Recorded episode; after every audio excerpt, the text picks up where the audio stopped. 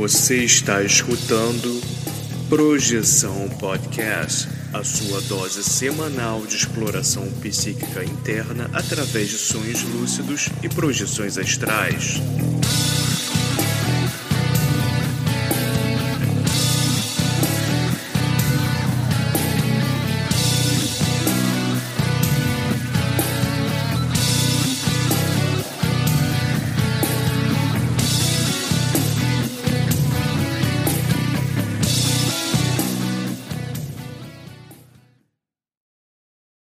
Olá, galera do bem, aqui é o César de Paula e bem-vindos a mais um episódio do Projeção Podcast.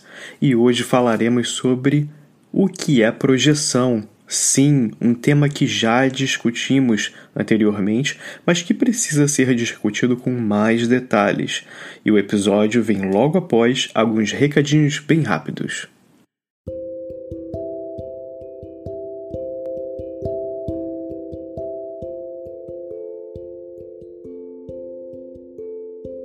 Você já acordou de um sonho e não conseguiu se mexer?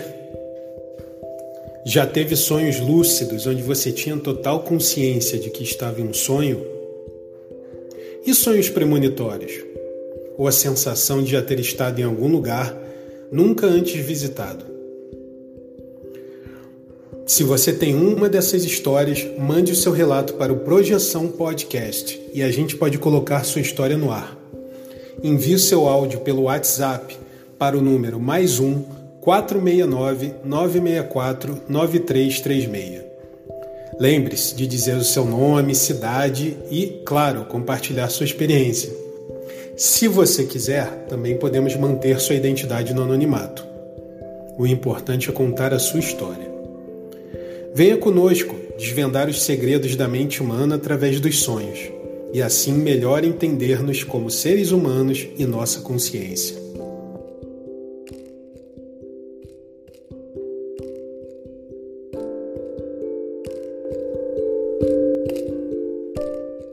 Olá, galera do bem, bem-vindos a mais um episódio do Projeção Podcast. Estou aqui com essa mesa maravilhosa de pessoas que você já conhece, estão sempre trazendo coisas ótimas aqui para gente. Ana Paula Miranda, tudo bem, Ana Paula?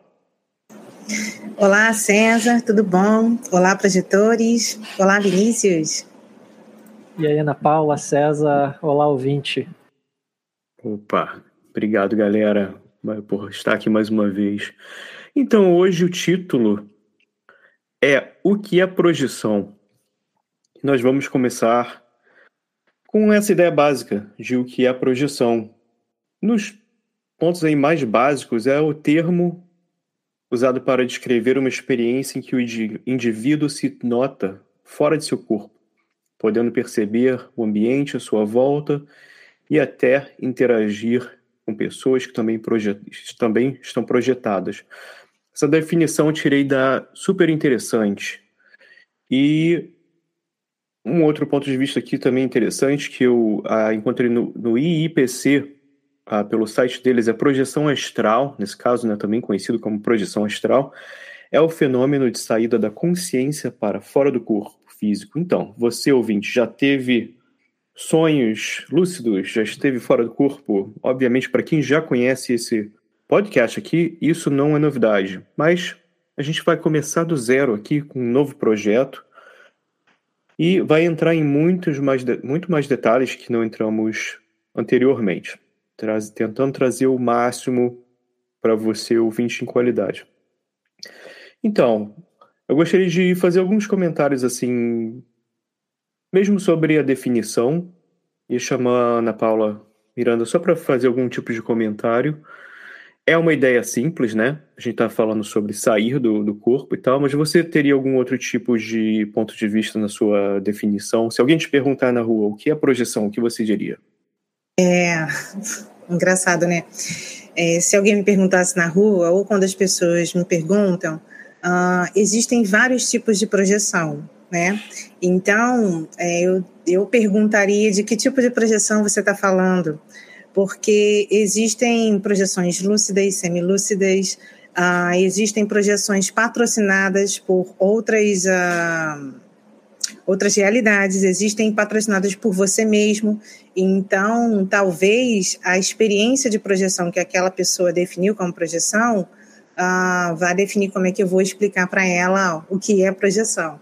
Então, se a pessoa teve uma projeção mental, uma projeção energética, uma projeção psicossomática, são indicativos diferentes de que você teve uma projeção, né? Às vezes você só direcionou a energia para um determinado lugar. Então, é um tipo de projeção projeção energossomática.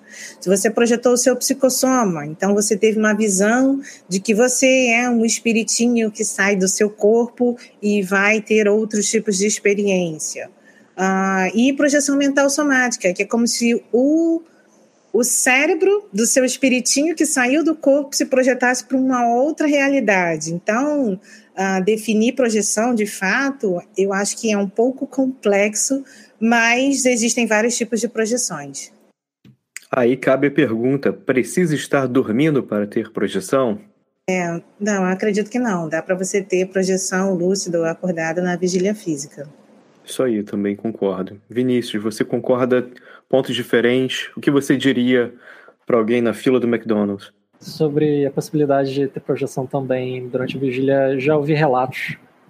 Então, por conta disso, também acho possível.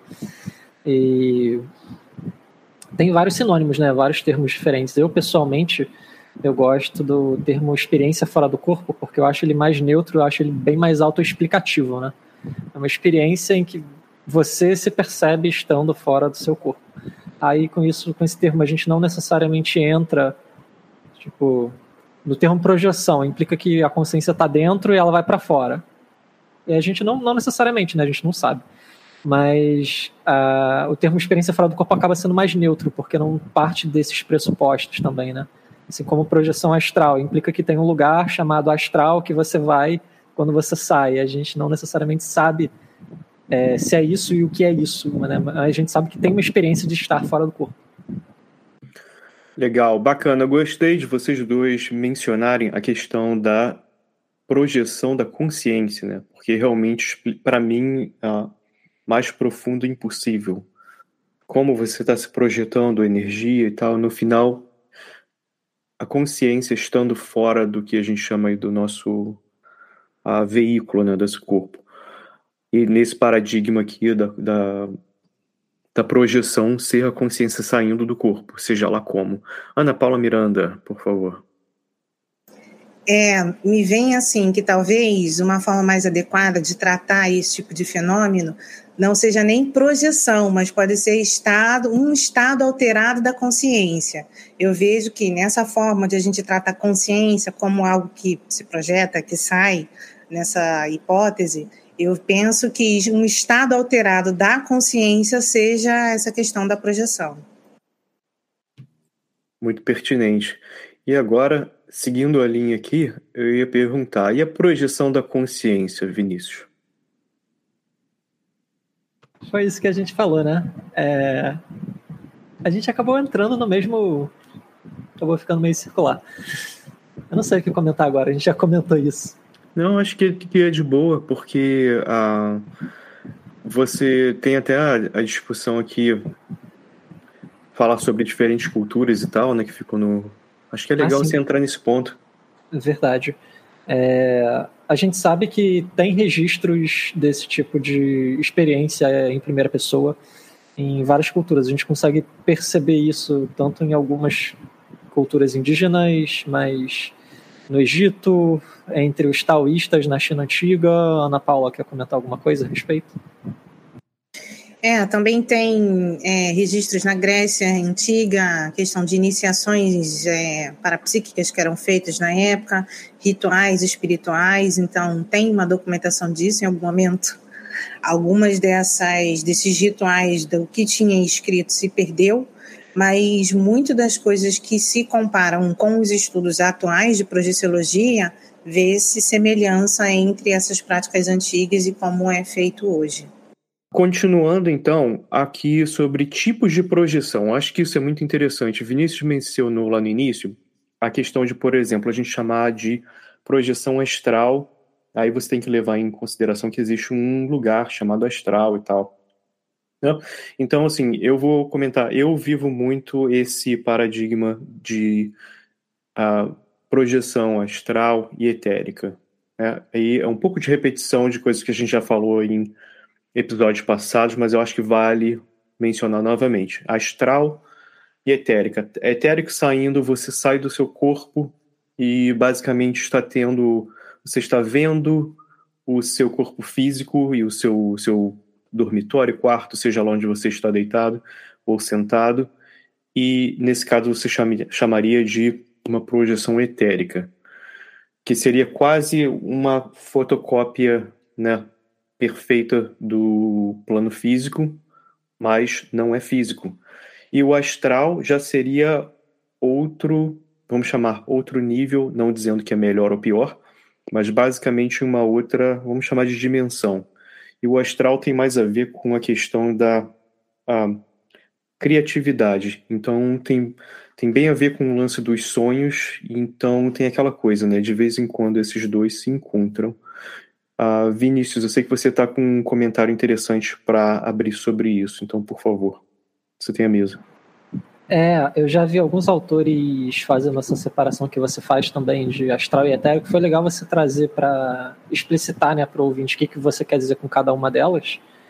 E eu me lembrei de um livro clássico do tema, dos anos 70, do Robert Monroe, que é o Viagens Fora do Corpo. E ele basicamente é um cara que está começando a ter essas experiências espontaneamente, ele está ali narrando, aquilo lá é o diário dele, das experiências dele, ele achando que está enlouquecendo e narrando tudo. E aí ele cunha nomes né, para as coisas, para poder se referir. Ele não, não tem uma literatura espiritual, não tem uma literatura esotérica nem nada para embasar ele. Ele é um cara comum, ele é um cara que está lá vivendo e tem as experiências. E aí ele chama de local 1, justamente o que você está chamando de desse local da projeção etérica. Né? Local 1 seria o, o mundo físico visto projetado, né? E o local 2 seria um lugar mais sutil, que até as cores são meio diferentes, a qualidade é meio diferente, parece mais leve, é mais, mais rarefeito, assim, digamos, pela descrição dele, que eu me lembro agora. É, como eu falei, não, não sendo melhor ou pior numa, num paradigma de uma ideia de superioridade, ou de né, que muita gente utiliza de evolução e tal, mas seria, mas é, é fácil perceber que uh, é não é tão subjetivo assim utilizar a palavra sutil, porque sem, sente-se, percebe-se que é mais sutil. Agora, não quer dizer que existam inter, uh, interações entre esses meios diferentes, assim como a gente está inserido neles. E agora eu vou chamar a Ana Paula para fazer alguns comentários relacionados a esse tema. É, em relação à questão de tipos de projeção e essa questão do astral etérea, é, o que é interessante no processo de autoinvestigação, de autopesquisa, de autoconhecimento, é você anotar suas experiências e, num segundo momento, talvez você consiga classificar por você mesmo, pelas suas experiências, que tipo de experiência que você teve, se ela foi astral, etérica, de acordo com os indicativos que tem de cada formato de experiência.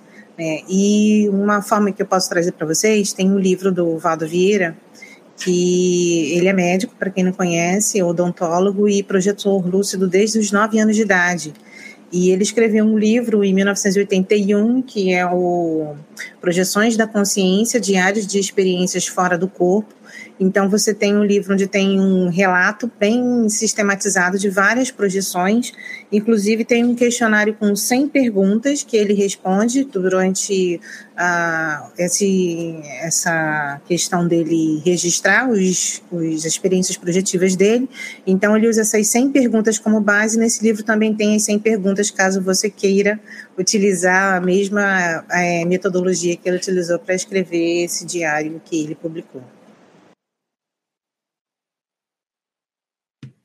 Legal, pertinente também, mais uma vez, como eu mencionei, como eu mencionei essa definição que utilizei, do meu ponto de vista, uh, que eu sigo um dos lugares onde você facilmente encontra isso também, um autor que se chama J.H. Brennan, com dois N's. Uh, em inglês, o livro Astral Doorways. Em português, o título é A Viagem Astral. Então, se você procurar, também é um livro bem interessante, bem fácil de ler. Foi escrito no final dos anos 70 e foi revisado em vários anos até recentemente. Então, também fica aí interessante verificar mais uma fonte. E agora, questão de projeção consciente e inconsciente. Né? Quando você lembra ou não lembra da experiência, acontecem projeções todas as noites. Existem escolas de pensamento e pessoas que, que procuraram sistematizar nessas experiências fora do corpo, ou da, da consciência fora do corpo. E tem gente que acredita que todas as noites nós saímos, nós basicamente não lembramos, né? Ah, nem todas as noites nós lembramos. Pode ser, sim, pode ser ou não. Ah, eu gostaria de conversar um pouquinho sobre isso, sobre o ponto de vista de vocês, Ana Paula e Vinícius. Eu sei que isso é uma coisa mais pessoal daqui, não tem como a gente provar isso, mas assim, o que, por exemplo, começar com a Ana Paula. Qual, qual o seu uh, ponto de vista sobre esse comentário aí? É, então, eu tinha essa dificuldade de, de, justamente de pensar como analisar de fato as minhas experiências, né? Então, eu utilizei a técnica, uma técnica projetiva de relaxamento psicofisiológico, que consiste basicamente uh, você se concentrar de uma forma imóvel, bem relaxada, fazer uma mobilização energética até o momento da saída natural do seu corpo. Então, eu gostaria de, tipo assim, perceber se existe uma saída natural do meu psicossoma, eu consigo observar isso. Então, nessa técnica de, relaxa de relaxamento psicofisiológico, eu constatei para mim que eu realmente não, não precisava me esforçar, precisava ser um observador dessa saída lúcida. Então eu percebi que, para mim, eu saía do corpo mesmo sem eu patrocinar essa saída. Eu consegui perceber isso.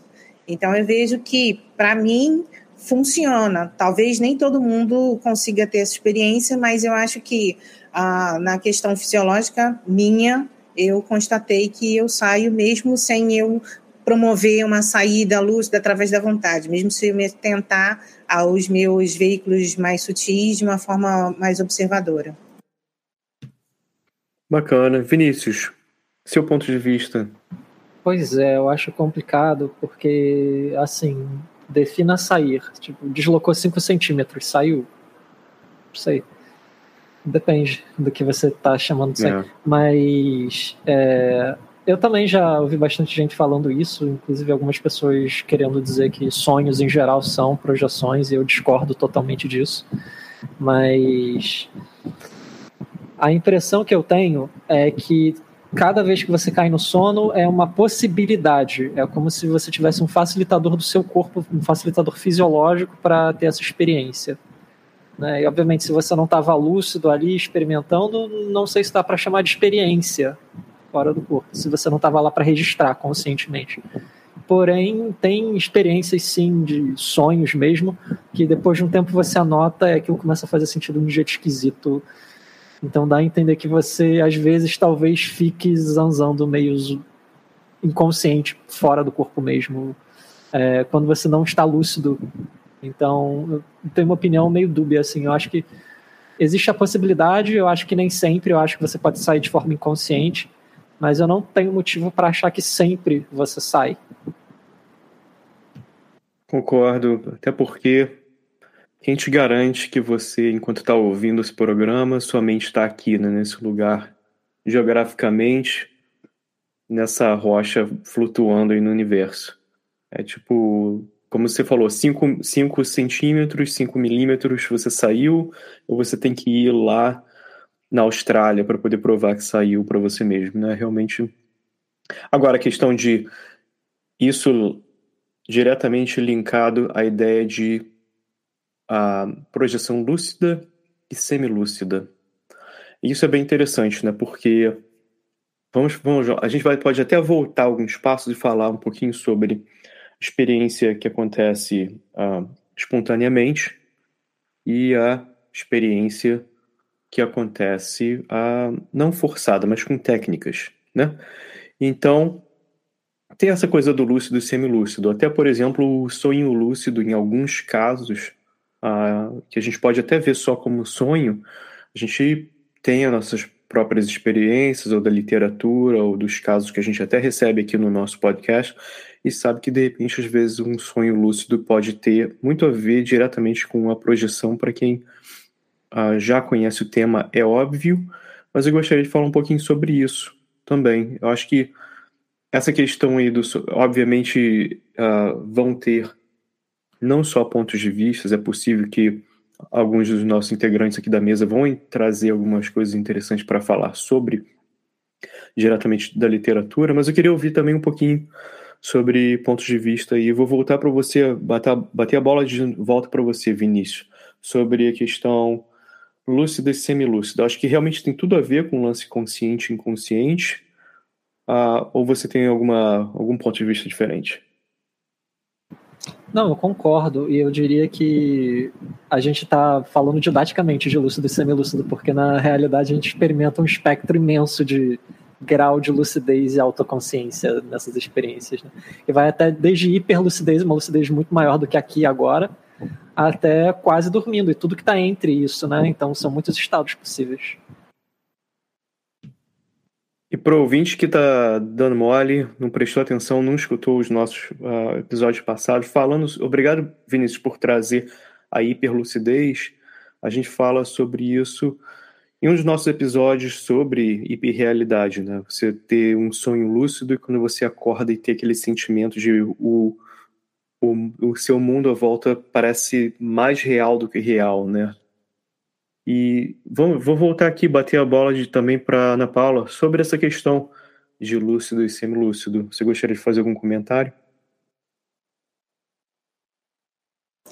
É, eu penso que a questão da lucidez ela, ela pode melhorar à medida que você investe na sua lucidez, né?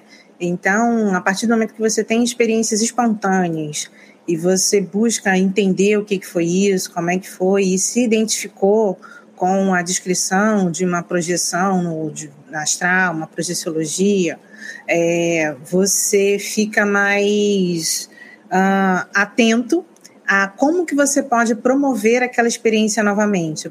Você teve uma experiência, você relata para alguém e aí você fala, pô, legal, então eu tive uma experiência de projeção lúcida. Vou trazer um exemplo de um relato que a gente já teve da, da Daniela. Daniela não, Daniele, né? Ela falou ali de uma projeção que ela teve e a partir dali, será que ela consegue promover aquela experiência novamente utilizando uma técnica? Né? Então, a diferença de você ter uma experiência espontânea e uma experiência patrocinada por você mesmo, eu vejo que traz essa diferenciação de lucidez dentro das suas experiências, mais lúcido e, e menos lúcido.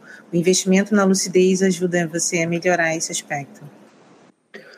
Legal. E agora a gente vai entrar num assunto aqui talvez um pouco mais ligado a paradigmas espirituais, mas é muito interessante, é meio óbvio quando começa a questão toda da discussão de consciência fora do corpo, né? É quase impossível você não pensar, impossível você não pensar sobre questão de vida após a morte, tal, né? E a gente vai falar um pouquinho sobre corpos sutis aqui. Então, queria fazer só um comentário rápido que eu sei que a Ana Paula tem uma coisa interessante para falar, eu gostaria só de falar, por exemplo, no budismo, a, o Buda mesmo mencionou que Siddhartha Gautama, nesse caso, né, porque existiram diferentes Budas, para quem não sabe, então, a, basicamente a ideia de, e isso também tem a ver com o que eu acabei de falar, a questão de uma mesma mente em corpos diferentes. E o Buda disse que existiam três todo mundo, né? Todas as pessoas são dotadas aí de alguns corpos, de pelo menos três tipos de corpos. E a gente vai falar um pouquinho sobre isso, né? Até por exemplo, se você está no vamos voltar lá para aquele paradigma que eu mencionei de astral e etérico e físico. Então você está utilizando corpos diferentes. Você tem o seu corpo físico e se você está visitando o etérico, você está usando um outro corpo astral e não para aí, teriam outros, cor outros corpos e várias culturas diferentes mencionaram isso de formas diferentes. O budismo foi uma, não foi a única, e gostaria de falar um pouquinho, porque a Ana Paula tem algumas coisas interessantíssimas aqui para compartilhar com a gente. Não, ia trazer pela, pelo, pelo olhar da conscienciologia a questão do holossoma, que seriam justamente a identificação desses corpos ou veículos de manifestação da consciência. Que aí entraria o corpo físico, que é esse que nós utilizamos aqui na, na vigília física, a, a divisão do corpo energético, que é, que é denominado de energossoma, que é onde você se manifesta através das suas energias, qualificadas pelos seus pensenes. Uh, o seu corpo psicossomático, segundo a projeciologia, seria o corpo que se projeta para fora do soma, então seria a alma, né, o seu corpo astral. E o seu corpo mental, que é um corpo mais focado em percepções de ideias e do discernimento, que seria o mental soma, né? Que ele se manifesta na dimensão mental. Porém, esses veículos, eles são interrelacionados, integrados, no, na coincidência dos veículos, quando eles estão todos habitando o holossoma, nesse momento agora a gente na vigília física, na hipótese da conscienciologia, pressupõe-se que estão todos coincididos, né? E quando a gente promove um estado vibracional, a gente promove a descoincidência dos veículos da consciência, a gente consegue perceber melhor as energias, as emoções e as nossas ideias. Então fica mais nítido Agora, não quer dizer que fisicamente existam esses corpos, né? Eu, eu vejo que a denominação desses corpos sutis, de veículos de manifestação da consciência, é uma forma didática para a gente entender como que, posso, como que a gente pode perceber as nossas manifestações, tanto de energia, quanto de emoção, quanto das coisas que a gente pensa. E aí existe, obviamente, uma integração desses veículos. De alguma forma, se você estiver se alimentando mal, vai alterar a sua energia, que vai alterar suas emoções e vai alterar o seu discernimento. Então, a gente vê como as relações desses veículos, elas também é, funcionam nas nossas percepções. Boa, e foi bom você comentar, Ana Paula, sobre questões. Você falou até mais cedo, né? Questões energéticas. E seria legal aqui comentar um pouquinho sobre percepções energéticas de conscienciologia também em mais detalhes. Por exemplo, em nosso programa também a gente já trouxe outras discussões aí sobre pontos de vista de uh, quando a gente fala na palavra energia, né? É uma, uma coisa meio complexa que a gente não tem como o que a gente pode chamar, né? Na ciência um, ah, acadêmica hoje a gente meio que não tem muito como hum, colocar uma definição, vou dizendo o que a gente está falando.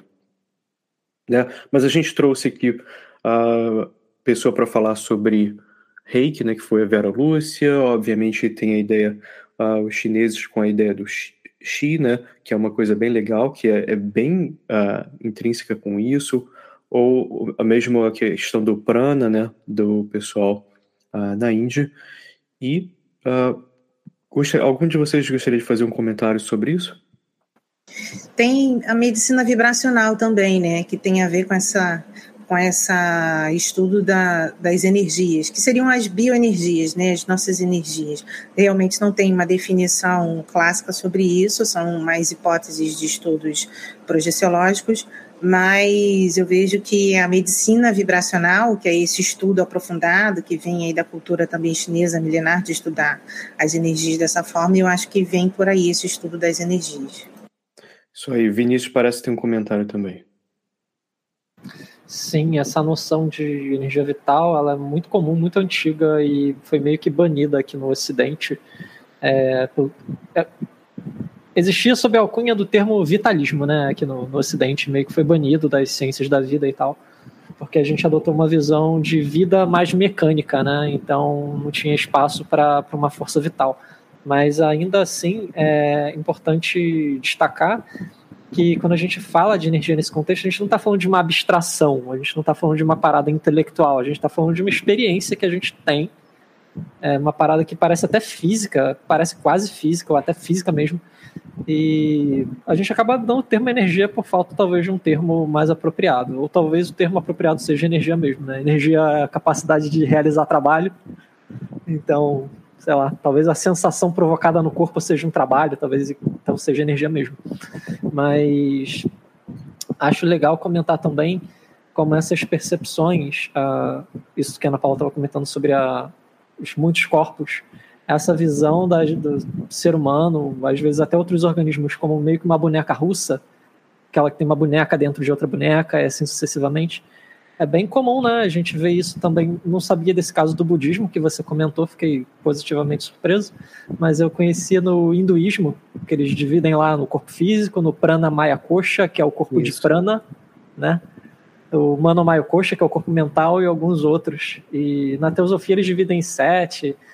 E aí eu não sei o número exato, eu acho que nem importa. O que importa é a experiência, como isso ajuda a navegar a sua experiência, a mapear a sua experiência. Oh, bacana. É, não, foi, foi bom falar sobre isso até, porque tem coisas aqui interessantes que, que batem. Por exemplo, você estava falando a questão de energia. Para mim é interessante pensar sobre isso porque a gente imagina assim. Isso já é uma ideia aí milenar, né? Tá aí na, na história humana, várias culturas diferentes e tal. Não é interessante quando a gente começa a criar Uh, tudo bem, tudo é meio uma resposta né, de como a gente entende o mundo e a gente cria a partir disso. Mas, por exemplo, quando a tecnologia chega a um ponto que a gente eh, pode fazer algum tipo de mecanização de qualquer coisa, por exemplo, eu faço um brinquedo, para ele se mexer, eu tenho que botar uma bateria, ele tem, precisa de energia para se movimentar. Nós caminhamos, né, e, e o nosso corpo funciona ah, fisicamente, né, mecanicamente, internamente, com todas as, as células, tudo que está se mexendo a gente sabe que, tá, que existem, ah, existe uma, algum tipo de energia ali, até porque a gente sente o calor, né? Estava falando do rei, que você faz o, faz o rei que você põe a mão, você sente o calor. Ou você sabe que existe alguma coisa, né, para fazer aquilo se movimentar. E eu acho que tem um lance. O calor é muito, muito simples de ver, né? Mas é meio. A gente não tem meio como qualificar assim como, como que aquilo ali precisa ou precisa de menos ou mais energia é uma coisa meio limitante ainda para a gente, como o Vinícius falou. Chega um ponto que, por falta de uma palavra melhor, a gente utiliza essa palavra energia. Mas eu queria também entrar na questão aqui interessante. Existem diferenças entre sonho e projeção? Então, é tudo sonho? Acabou o, o podcast. Respondi a pergunta. É tudo sonho. Uma brincadeira.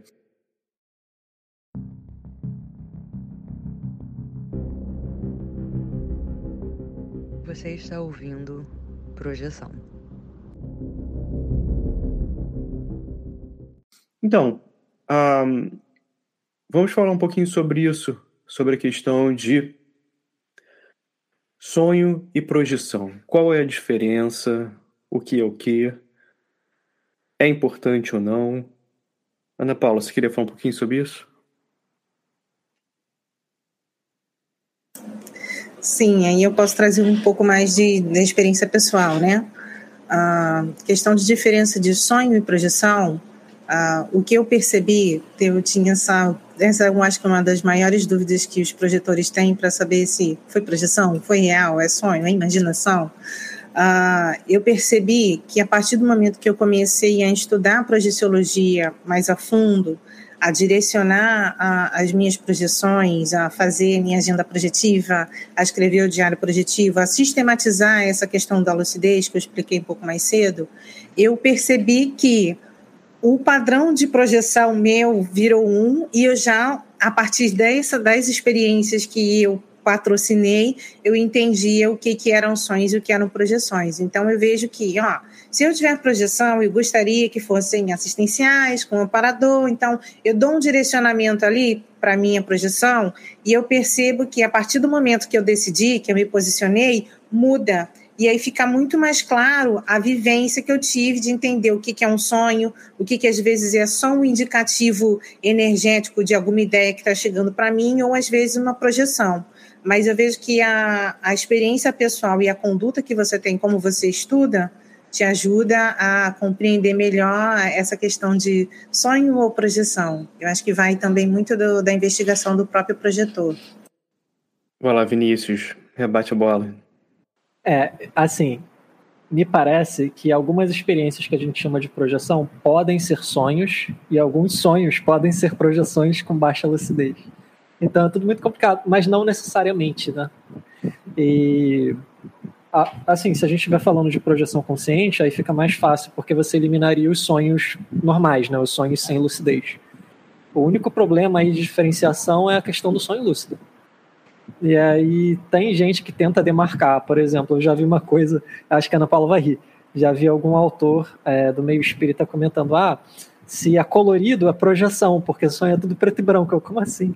Nada a ver. Quer comentar, Ana Paula? Não, acho que não, porque em alguns momentos eu já, já tive é, projeções onde eu estava lúcida, consciente do que eu estava fazendo, porém zero visão. Então não tinha clarividência. Então não tinha como diferenciar se era colorido ou não, porque eu não estava vendo nada. Eu só estava ali fazendo um determinado trabalho. Então eu acho que é muito relativo isso, essa questão aí. Eu já tive projeção em tons de cinza, assim, tons de sépia, e a maioria dos meus sonhos é super colorido. Então, cara, não tem como. É, isso é muito subjetivo. Mas agora a questão do sonho lúcido, tem muitos autores também, até no literatura especializada de projeção, que tentam demarcar uma diferença. Alguns vão dizer que é a mesma coisa, mas a maioria vai tentar separar uma coisa da outra, né? Dos autores de projeção, especificamente. Os autores de sonho lúcido, tem alguns que falam que, sonho, que a projeção é um tipo específico de sonho lúcido, que é o que eles chamam de Wake Induced Lucid Dreaming, que é o sonho lúcido induzido a partir da vigília. Que é aquela projeção clássica, né? De, ah, estado, deitou, relaxou, estado vibracional saiu. Né, que é dá para induzir sonhos lúcidos também a partir do relaxamento e não, não apenas acordar e se ligar que você está sonhando durante o sonho. Mas eu sou da opinião de que são diferentes, pelo menos por enquanto. A minha experiência tem indicado diferenças. E às vezes eu estava ouvindo uma entrevista com um autor muito famoso de sonhos lúcidos nos Estados Unidos, que é o Robert Wagner. Ele estava comentando que para ele também é diferente, mas que em alguns sonhos lúcidos ele encontrou outras pessoas que estariam sonhando também, trocou informação e ele, ele propõe, pô, será que tem um espaço objetivo, entre aspas, em que os sonhadores se encontram? Aí eu me pergunto quanto isso se diferencia de uma projeção. É, isso aí, para mim é, é a mesma questão. É aquela coisa. Um, num nível. A gente está aqui no, no projeção 101, né? Mas se a gente for falar aí no, um pouco mais à frente, muitos dos nossos ouvintes já estão nesse ponto, né, que já está bem mais à frente, que a gente começa a perceber que você consegue se comunicar ou com outras consciências ou uh, internamente, aí, uh, ou pessoas ou coisas que a gente também pode não tem certeza do que chamar, pode ser qualquer coisa, né? Mas, uh, dependendo do teu ponto de vista, se for espiritual ou, ou né, quem sabe qualquer coisa esteja flutuando no universo. Mas o que eu gostaria de falar aqui um pouquinho sobre é o próximo ponto, estados alterados da consciência. Antes de falar isso, eu até fazer uma brincadeira aqui. Eu já tive sonho que o sonho inteiro eram planilhas. Então, se sonho é projeção. projeção da ansiedade, talvez. Mas brincadeiras à parte, vamos falar sobre estados alterados da consciência, sonhos, devaneios. Ah, é, só queria, queria trazer um, um, um exemplo que também tem projetores que se projetam, tem lá suas projeções, suas atividades totalmente inconscientes, quando voltam eles rememoram tudo. Ou seja, durante o momento que ele teve aquele sonho, aquela projeção, ele não estava lúcido, ele não lembrou. Quando ele voltou para o corpo, ele rememorou tudo como se ele puxa a vida. Nas... Isso era uma projeção e eu não me dei conta no momento que eu estava vivenciando. Também tem esse tipo também. É, é até aquela questão, né, gente? Eu fiquei de mencionar isso lá no início. Eu falei rapidamente, eu acho da, do ponto de vista da projeção ser ou não um processo natural. Quem já é ouvinte aqui do Projeção Podcast, a gente falou muito isso no início, né? Que a questão da.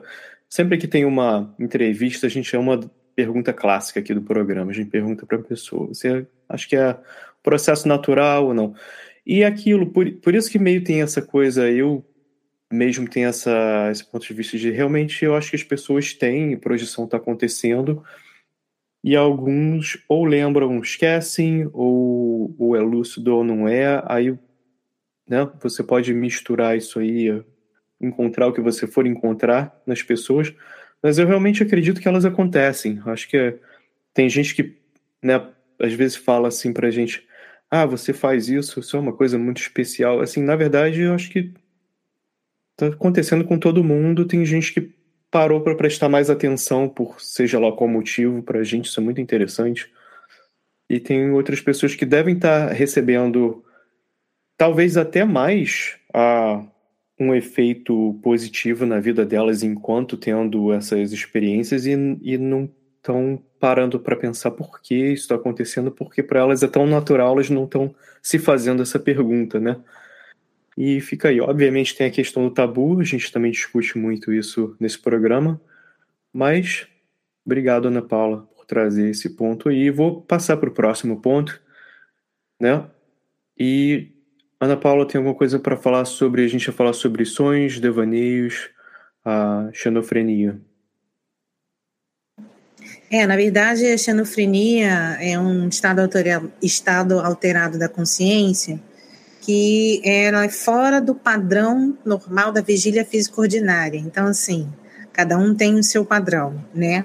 Mas esse padrão diferente, ele pode ser induzido por agentes físicos, fisiológicos, psicológicos, farmacológicos ou parapsíquicos.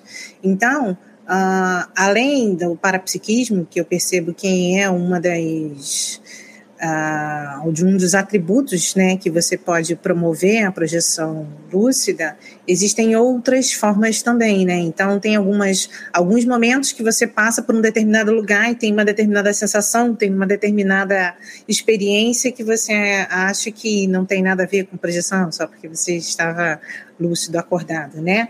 A questão de tomar psicotrópicos, né? A gente já falou isso aqui em um episódio, que é onde as pessoas tomam santo daime, alguns chás, algum, algumas ervas que também é, facilitam essa questão da experiência, né?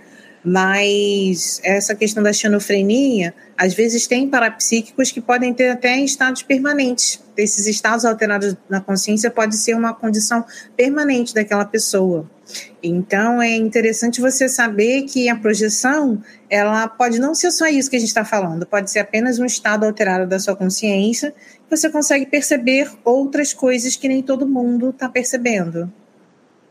Você acha válido até mencionar não só coisas mais assim específicas como o Santo Daime, mas até algumas outras uh, qualquer outra alteração que te coloque nesses estados físicos, por exemplo, a gente mencionou até café, coisas simples assim, e eu não estou aqui falando, fazendo a caveira das coisas, tá? Até não, posso até não uh, dar suporte aqui, dizer que certas substâncias são boas ou ruins, mas eu estou aqui falando sobre coisas que vão fazer algum tipo de efeito em você e você pode estar percebendo ali, se você estiver prestando atenção, né? Sim, pode ser induzido por mantras, mantras projetivos. Tem outras formas também de você induzir essa questão da condição da xenofrenia. Você pode induzir e pode ser algo que você tenha também dentro dos seus atributos conscienciais ali. Pode estar num estado latente que você possa até desenvolver e ampliar, ou ele já pode ser ampliado. Você vai mapear e descobrir o que está acontecendo ali. Mas é interessante saber que você pode promover, mas você também pode já ter isso de alguma condição sua aí específica. Se eu tiver numa festinha e me oferecerem um estado vibracional, devo aceitar?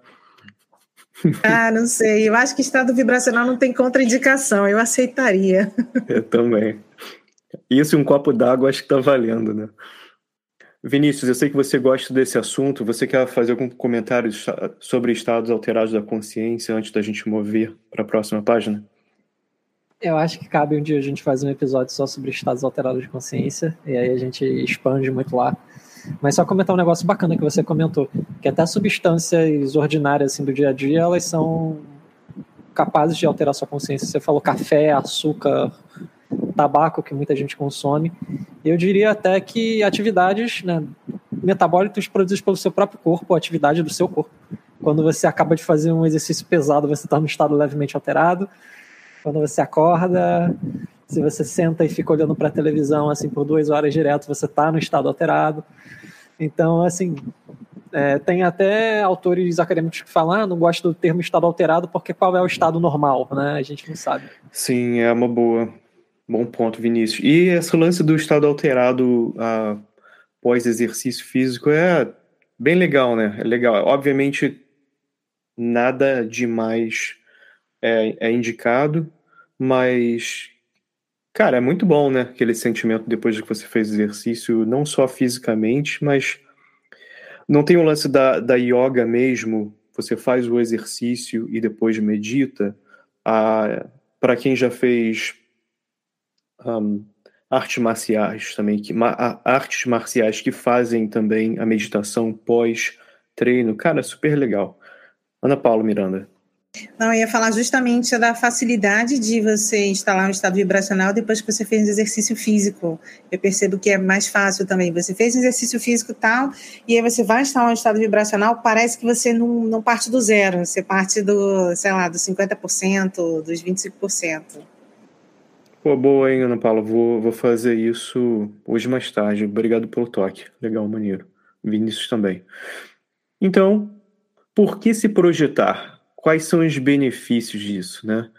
Ah, em caso de projeção espontânea, assim, meu ponto de vista é assim, o pro adolescente que está tendo paralisia do sono e está desesperado e não sabe o que fazer, para mim o benefício disso de tentar estudar e aprender para ter uma experiência melhor, para começar aí, né? Porque ah, tem casos que a pessoa pede para parar e para, mas é, meio que não funciona muito bem assim para sempre, né? Para quem acontece assim, legal, é uma, é uma, uma resposta, que bom, respondeu o seu problema se o problema era ter. Mas para quem está para quem tá passando por isso e está tentando entender e não consegue ah, que, que elas parem, até teve gente que já enviou aqui, ah, comentou aqui ao vivo no, no nosso show falando que conseguiu, né, fazer parar, mas eu já conheci muita gente que falou, mas de vez em quando aparece, né? E às vezes fica aquela coisa, quando seu uh, vamos dizer assim, eu acho que muitas coisas que acontecem na vida, isso aqui não, não é uma questão dogmática, tá? São pontos de vista, você pode aproveitar ou jogar no lixo se quiser. Eu acho que tudo que acontece na vida é uma boa tentar entender por quê. Assim, não não para se não para fixar totalmente, mas se você consegue fazer dessa experiência uma experiência positiva e tirar alguma coisa dela, entender até o porquê que está acontecendo isso comigo, né? Se foi uma coisa questão da adolescência e é passageiro, legal, passou, né? E acontece muito com muita gente nessa época da vida, mas acho que para quem continua acontecendo, acho que já o benefício de aprender mais, né, técnicas e tudo, e porque se aprender sobre isso, o benefício óbvio é ter uma experiência melhor. E para quem está tentando que nunca ou nunca teve ou, ou, que não, não aconteceu como uma questão espontânea, para o meu ponto de vista também tem um lance do autoconhecimento e trabalho interno. Queria chamar o Vinícius para falar um pouquinho sobre isso aí, o ponto de vista dele, uh, do porquê se projetar, quais são os benefícios até para ver se a gente tem opiniões parecidas, diferentes, que é legal escutar aqui. O que você acha, Vinícius? Tanto para projeção quanto para o sonho lúcido tem uma coisa que se aplica. Geralmente o pessoal fala: ah, você dorme tantos anos ao longo da vida, contando, somando todas as horas de sono que você tem durante uma vida, né? Não seria interessante aproveitar um pouco mais essas horas, esses anos a mais que você está apagado? eu acho interessante tentar aprender mais, tentar experimentar mais. E pessoalmente para mim, ah, talvez a maior motivação ou uma das maiores motivações, além do próprio estudo do fenômeno, né? A Ana Paula falando é um terço da vida dormindo. Para quem pode dormir oito horas por, por dia, né? Agora. Mas é. Para quem tem esse luxo. Mais um dos principais motivos para mim é que uma coisa que eu tendo a fazer com a meditação é tentar aproveitar da melhor forma possível o momento em que eu tô. Então, tentar cultivar o máximo de autoconsciência e de tranquilidade, de lucidez no momento em que eu tô. E isso acaba esbarrando no momento de sono, né? Porque é um tempo em que você apaga, você poderia estar cultivando isso também. Então acaba sendo essa uma das minhas principais motivações, tentar estender a consciência para o momento do sono. Então, também que eu gostaria de chamar Ana Paula. Ana Paula, por que se projetar? Quais são os benefícios, do seu ponto de vista? É, eu acho que na questão de você estar tá promovendo seu autoconhecimento, né? É meio que você buscar a resposta do e eu com isso, né? Tô projetando, tô saindo aqui, mas por que disso tudo? O que, que eu tenho a ver com isso, né? As histórias que a gente ouve, que a gente lê, são muito interessantes, mas quando a gente se coloca no lugar daquele projetor que está ali, é por que, que eu? Por que sou eu? O que, que eu tenho a ver com isso, né?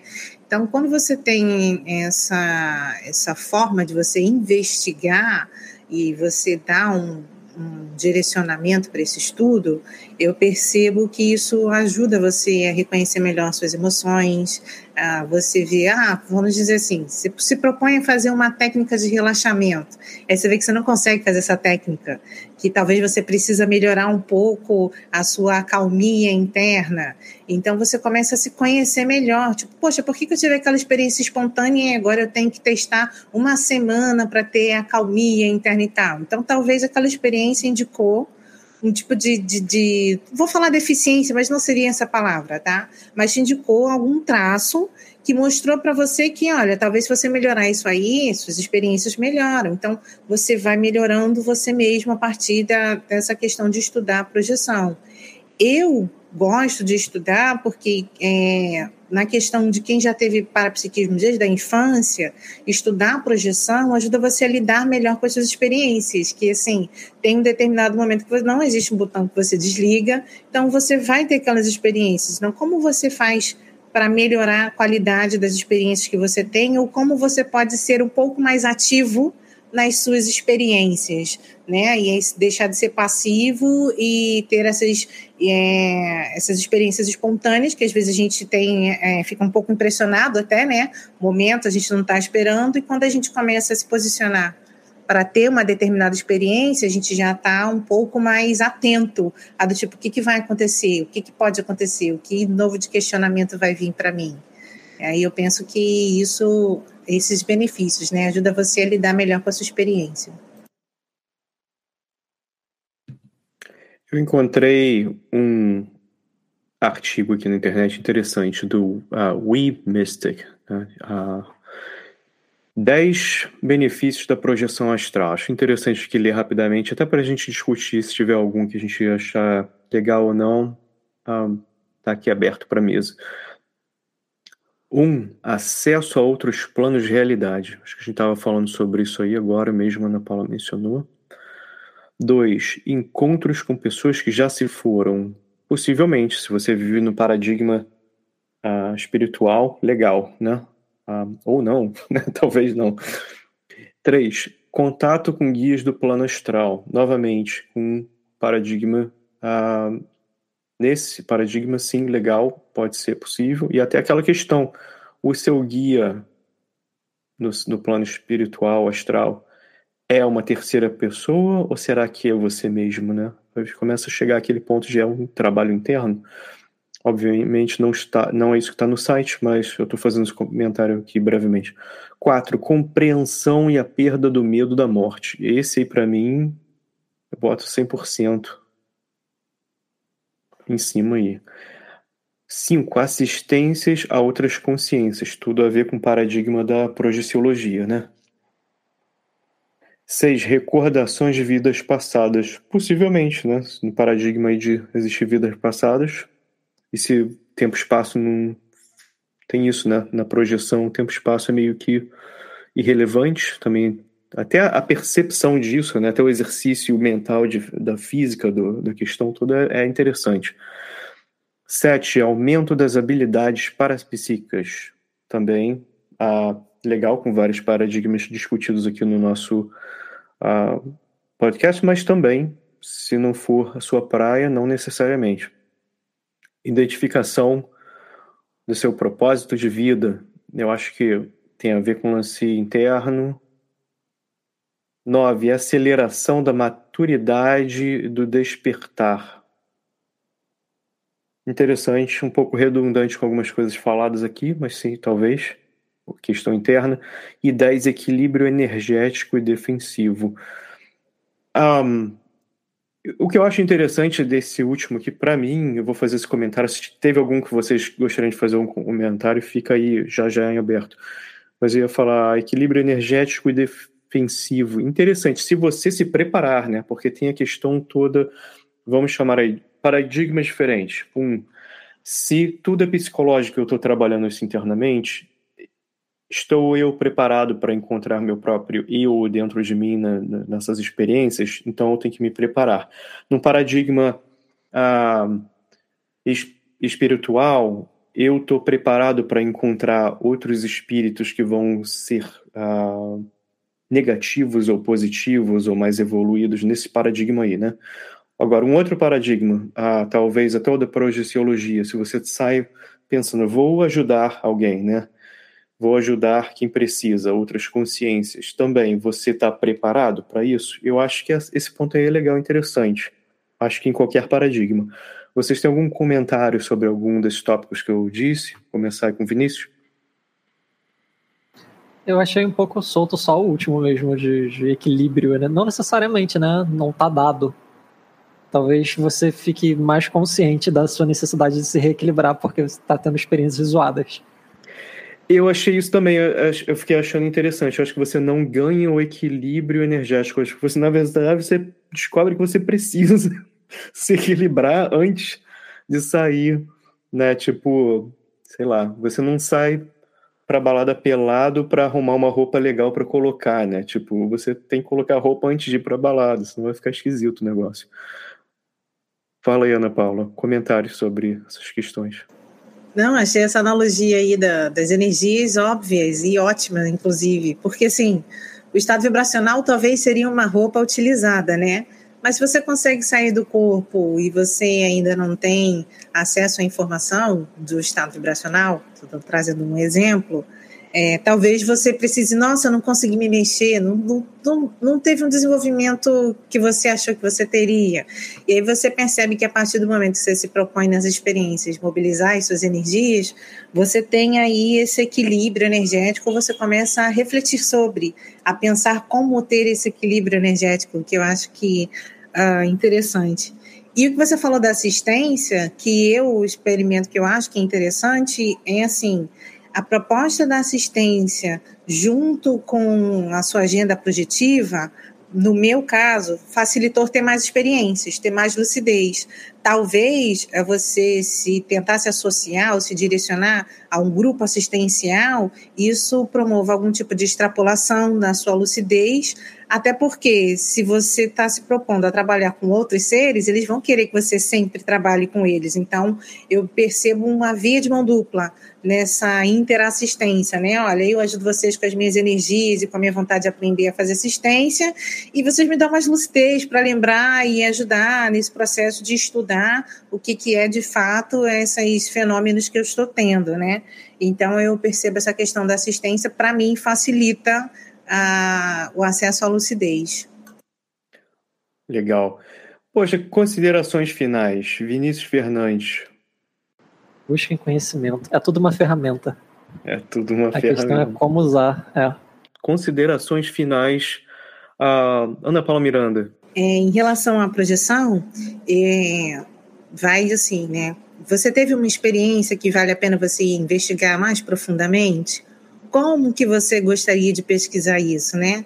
Existem várias formas de você investigar o que é projeção. Você pode buscar o conhecimento, né? E ver qual que se adequa mais ao seu paradigma, à sua forma de pensar, como você se sente mais à vontade. Porque eu vejo que nos estudos da projeciologia, é, o que pode complicar mais é você ter acesso a uma informação que não fez lógica para você, não fez sentido para você. Então, quando você for praticar aquilo, talvez não vai ser tão esclarecedor. Então, assim, você buscar o conhecimento do que é a projeciologia, você ver qual viés, o paradigma que mais tem a ver com você, com a sua forma de se comunicar e experimentar, né? Quando você se posiciona a partir disso, olha, eu quero experimentar para poder fazer um estudo projeciológico, ok. E se você não quiser também, você não focando nisso, vai, você vai ter experiências espontâneas, né? Se você já tem experiências espontâneas, mas talvez aquilo não traga muito sentido para você e não tenha mais frequência, em algum momento determinado você nem vai mais ter, entendeu? Eu vejo que o investimento na projeção é uma das coisas que favorecem você ter mais experiências. Legal. E também tem aquele lance né, do, do. Eu não me lembro quem mencionou aí mais cedo, mas quando acontece da projeção também parar por muito tempo e quando ela volta e acontecer, assim, por que está acontecendo, né? Tal, prestar atenção. A...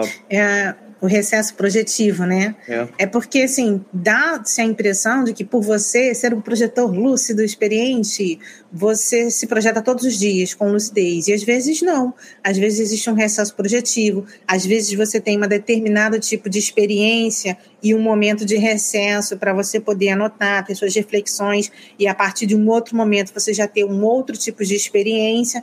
Então, é tudo da, do investimento que você dá ali na questão. E os recessos projetivos, eles são normais, né? Não é, ah, oh, meu Deus, agora não me projeto mais, o que está acontecendo?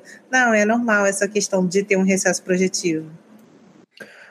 Bacana, mas realmente tem aquela coisa, os exercícios ajudam. E com essa mensagem aí legal uh, do Vinícius da Ana Paula, realmente buscar uh, essas informações, conhecimento, tentar entender porquê e tal, e ter paciência também.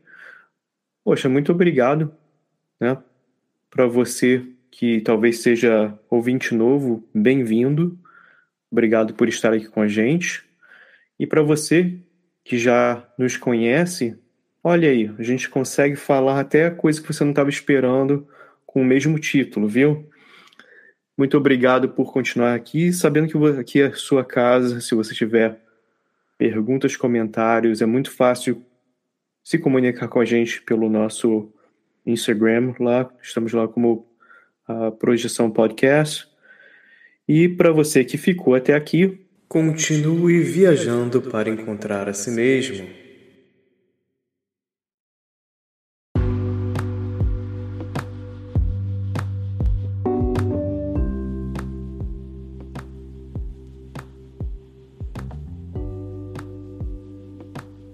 E obrigado por escutar o Projeção. Este projeto é voltado para interesses de entretenimento e curiosidades não nos propomos a fazer afirmações finais sobre o tema discutido ou de nenhuma maneira especular nosso conteúdo como material científico. O tema é tratado como exploração psíquica interna, mas com objetivos expressamente de entretenimento. Se você quiser apoiar esse projeto, compartilhe o nosso canal com seus amigos, pois isto já nos ajuda muito e agradecimentos especiais para Priscila Ferreira, Mariana De Paula e Mário Negrini pelas vinhetas sensacionais. Obrigado a todos.